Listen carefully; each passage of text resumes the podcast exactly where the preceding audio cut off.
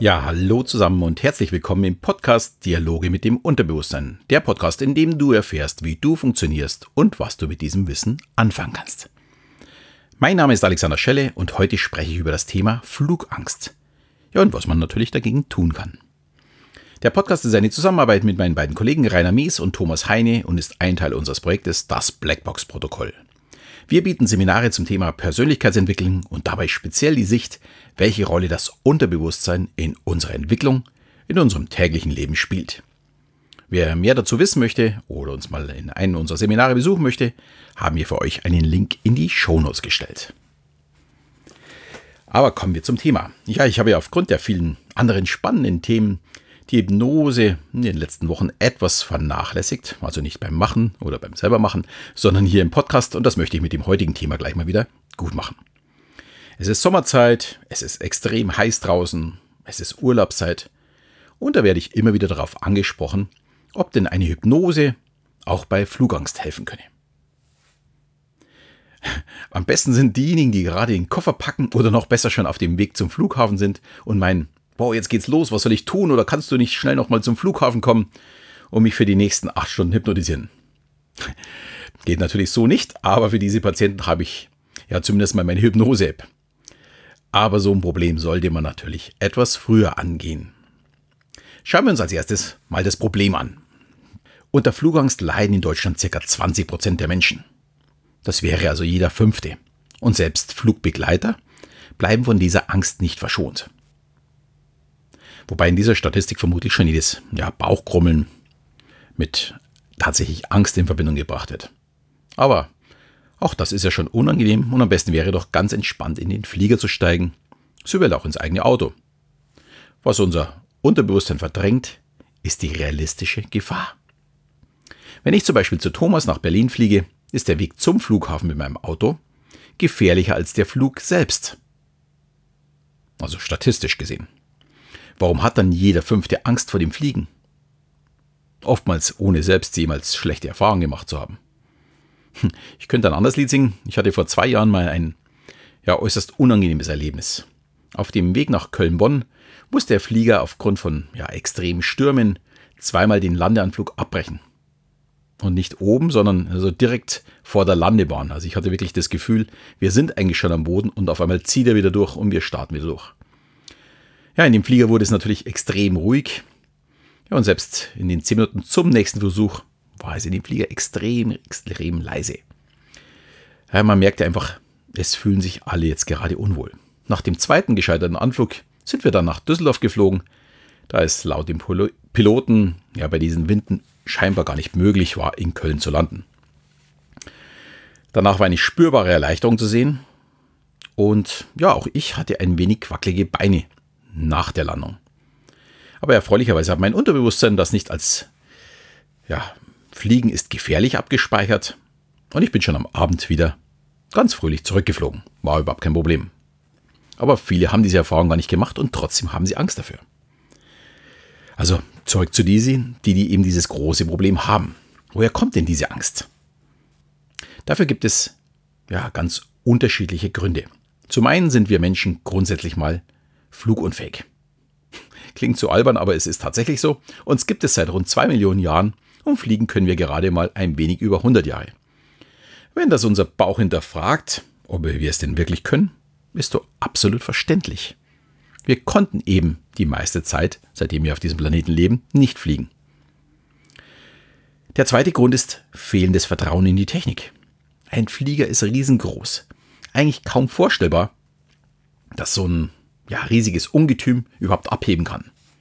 Beim Papierflieger können wir uns das noch vorstellen, aber beim 40 Tonnen schweren Flieger ist es schon schwer vorstellbar.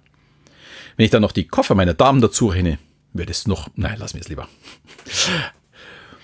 Ja, und bei dem häufigsten Grund spricht die Psychologie von Verfügbarkeitsheuristik.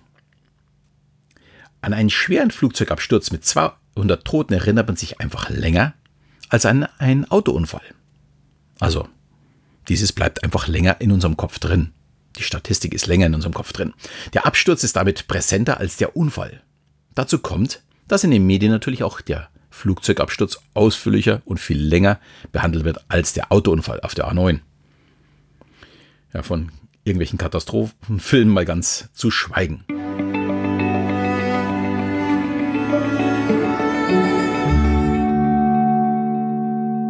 Ja, und jetzt wissen wir, woher die Angst kommt. Jetzt ist die Frage, welche Auswirkungen hat sie denn auf uns?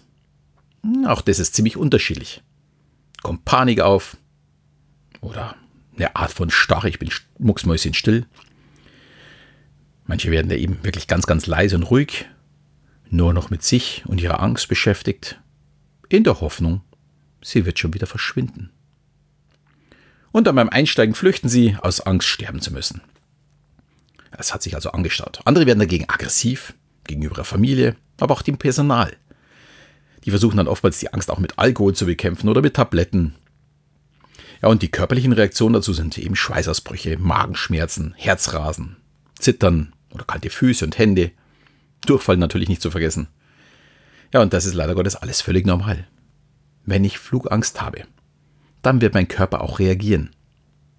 Daher ist es auch so wichtig, sich vorher damit zu beschäftigen, um die Angst zu minimieren und damit auch die Symptome zu bekämpfen.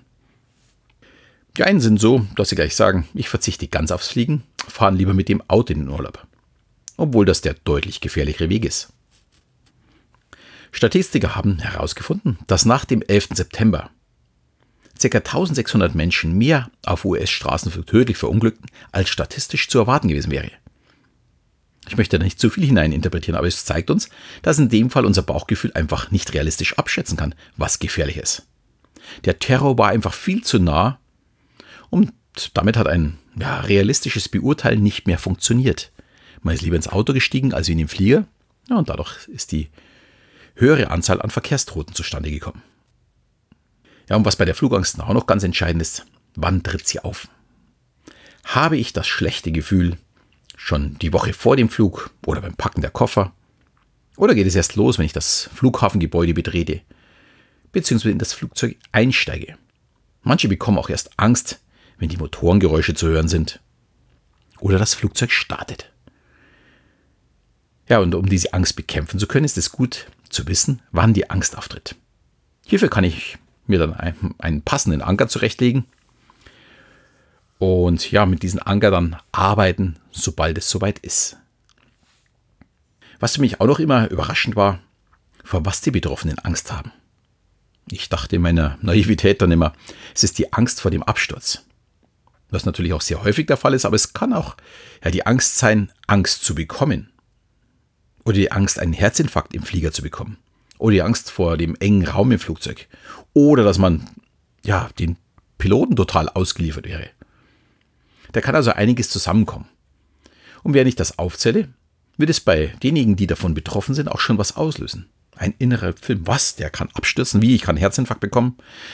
Äh, ich bin dem Piloten ausgeliefert. Und all diese schrecklichen Vorstellungen kommen in uns hoch. Hm.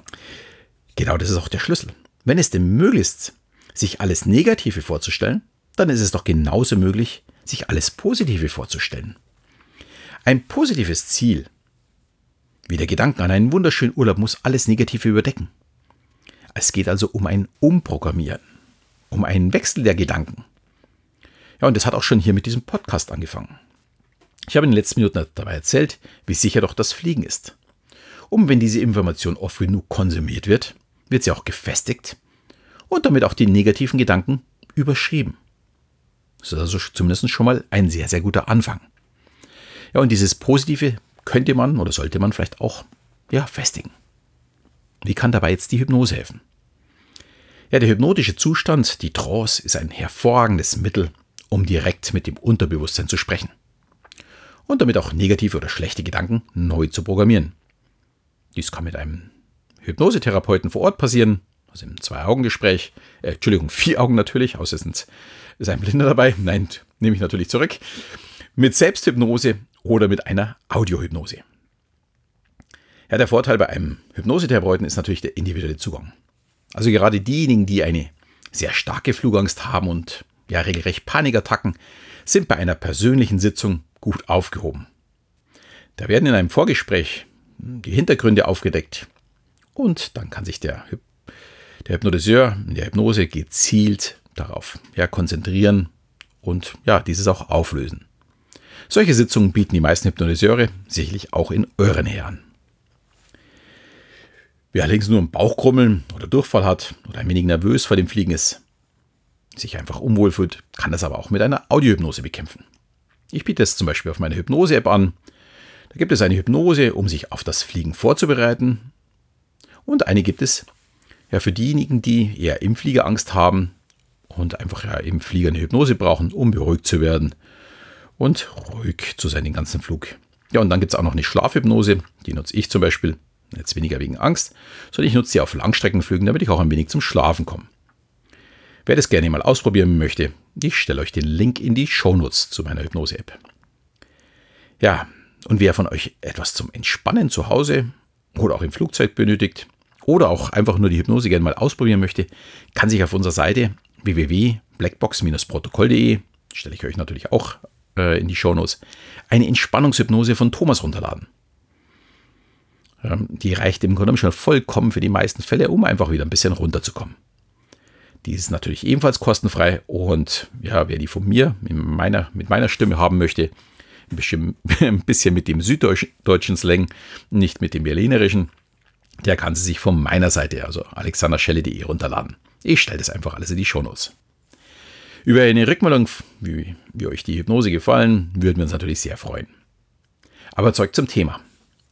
Noch ein Weg, um die Flugangst zu bekämpfen, ist die Selbsthypnose. Das Wort sagt schon, ja, alles darüber, was es eigentlich ist. Man bringt sich selbst, also ohne fremde Hilfe, in die Trance und kann dann Ziele festlegen, ja, oder neue Glaubenssätze platzieren oder auch einfach nur entspannen. Der große Vorteil dabei ist, ich kann es zu jedem Thema einsetzen und ich kann es einfach überall nutzen. Ich habe euch ja vor ein paar Minuten erzählt, wie wir den zweiten Landeabflug wieder abgebrochen haben. Keine wirklich schöne Geschichte war es, aber ich habe meine Augen geschlossen, bin gedanklich an meinen Ankerort äh, gegangen und bin langsam draus gefallen. Somit konnte ich sofort auf die ja, unangenehme Situation reagieren und bin entspannt geblieben. Meine weichen Knie nach der Landung, die hatten eher mit dem zu tun, dass man sich ja danach vorstellt, was hätte alles passieren können. In der Situation selbst war ich aber die Ruhe selbst, dank Selbsthypnose. Und wer das lernen möchte, wir bieten Selbsthypnose-Seminare in München, Berlin und Köln, eben bei mir, beim Thomas und beim Rainer an. Alle weiteren Informationen findet ihr auf unserer Seite. Ja, und wenn ihr jemand mit Flugangst kennt, wäre es schön für uns, aber auch für den Betroffenen, wenn ihr ihm diesen Podcast schickt.